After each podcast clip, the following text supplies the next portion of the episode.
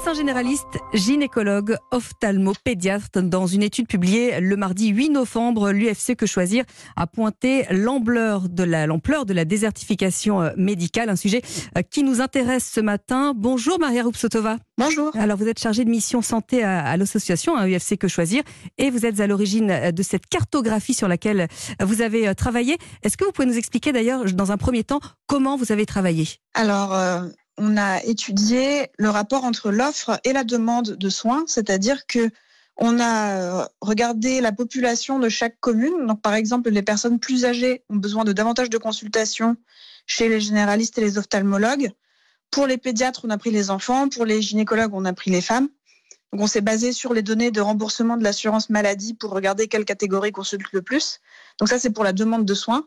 Et pour l'offre de soins, on a pris l'annuaire de tous les médecins libéraux euh, auprès de la sécurité sociale, donc pour regarder où ils étaient. Et on a regardé le temps de trajet ensuite entre les communes. Mhm. Donc, euh, par exemple, si j'habite dans une commune et que je cherche à consulter un généraliste, on a regardé un rayon de 45 minutes autour de cette commune. Et pour les spécialistes, euh, euh, donc pour les généralistes, pardon, on a pris 30 minutes. Et pour les spécialistes, on a pris 45. D'accord.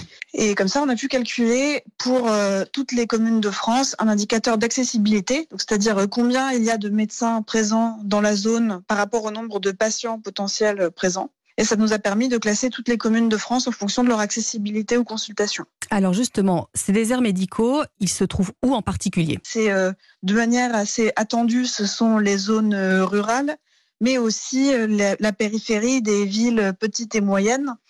Et par ailleurs, il y a une, espèce de, vide au centre de la France, donc mm. tout ce qui n'est pas le littoral, une zone frontalière ou les grands pôles urbains sont globalement des zones euh, plutôt moins dotées que la moyenne. Cette fameuse diagonale du vide hein, dont on parle euh, souvent dans les, dans les études géographiques et sociologiques. Alors, l'étude, elle est, elle est assez affolante. Hein. On, on, apprend qu'un quart des femmes et un quart des enfants sont dans un désert médical, gynécologique ou pédiatrique. Comment est-ce que ça s'explique d'après vous? Euh, bah, D'abord par la mauvaise répartition des professionnels, donc des médecins libéraux, parce que en fait, les médecins libéraux ont le droit de s'installer où ils veulent Contrairement par exemple aux pharmaciens, mais aussi aux infirmières libérales, aux kinés et aux sages-femmes qui s'installent en libéral. Mhm. Et donc, euh, puisqu'ils peuvent s'installer où ils veulent, ils ont tendance à s'installer beaucoup bah, dans les grands pôles urbains, sur le littoral, etc.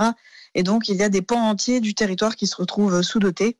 Alors après, il y a aussi un manque euh, global de, de médecins, et notamment dans ces professions. Mais euh, nous, notre objet, c'est de demander à ce qu'on euh, répartisse au mieux euh, les médecins, parce que par ailleurs, il faut aussi en former plus pour augmenter l'offre globale de soins.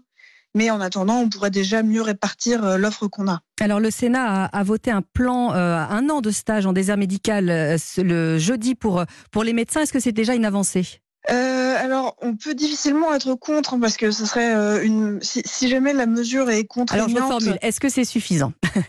Oui, bah alors voilà, bah c'est pas suffisant, c'est sûr.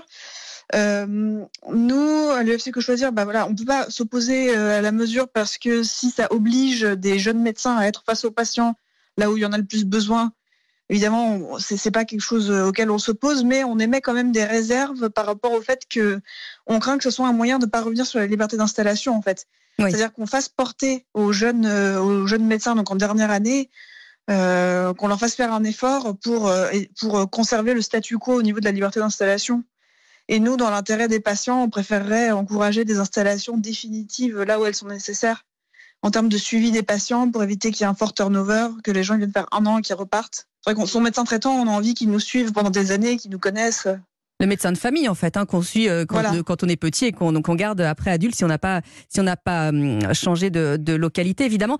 D'un point de vue de la politique de santé publique de la France, c'est quand même une sacrée claque hein, que vous mettez là au ministère de la santé notamment. Oui, après euh, il ne s'agit pas de distribuer des, hum, des mauvais points, de chercher des responsables. C'est vrai qu'on peut regarder sur les politiques qui ont été adoptées sur les dernières décennies. Donc on peut remonter assez loin quand, quand le numerus clausus a été massivement resserré. Euh, il y a 30 ans.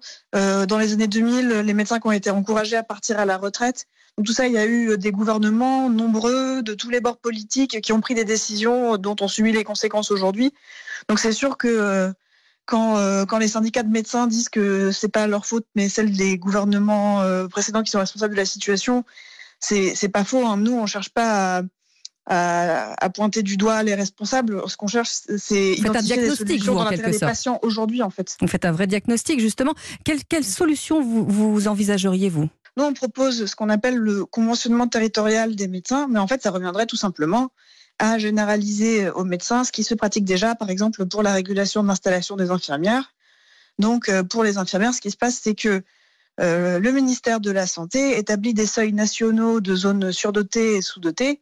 Et ensuite, chaque agence régionale de santé qui connaît mieux ses territoires euh, peut affiner au niveau local pour définir quelles zones sont prioritaires et lesquelles ne le sont pas. Mhm.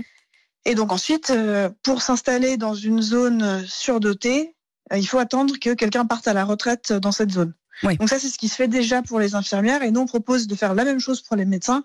Donc ça serait en fait tout simplement normaliser la profession de médecin libéral parce que les autres professions libérales sont déjà régulées de la sorte. Et donc, par exemple, si un jeune euh, diplômé veut s'installer dans une grande ville où euh, beaucoup de médecins font des dépassements d'honoraires, à la limite, on peut faire une exception là-dessus pour encourager les installations sans dépassement d'honoraires dans des zones où ce type de rendez-vous est difficile à trouver.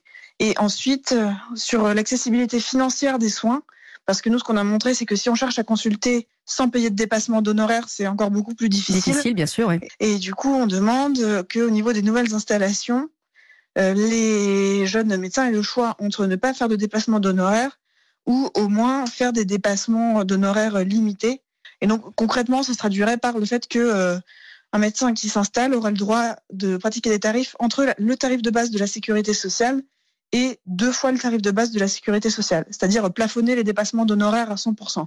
Ce serait déjà pas mal parce qu'il y a des villes où aujourd'hui euh, la consultation pour certaines spécialités est à trois fois le tarif de base de la sécurité sociale, par exemple. Par exemple, et c'est là-dessus qu'on va s'arrêter. En tout cas, merci beaucoup d'être venu nous apporter euh, votre éclairage, parce que c'est vrai que ce sont des questions euh, qui concernent bah, énormément, énormément de Français.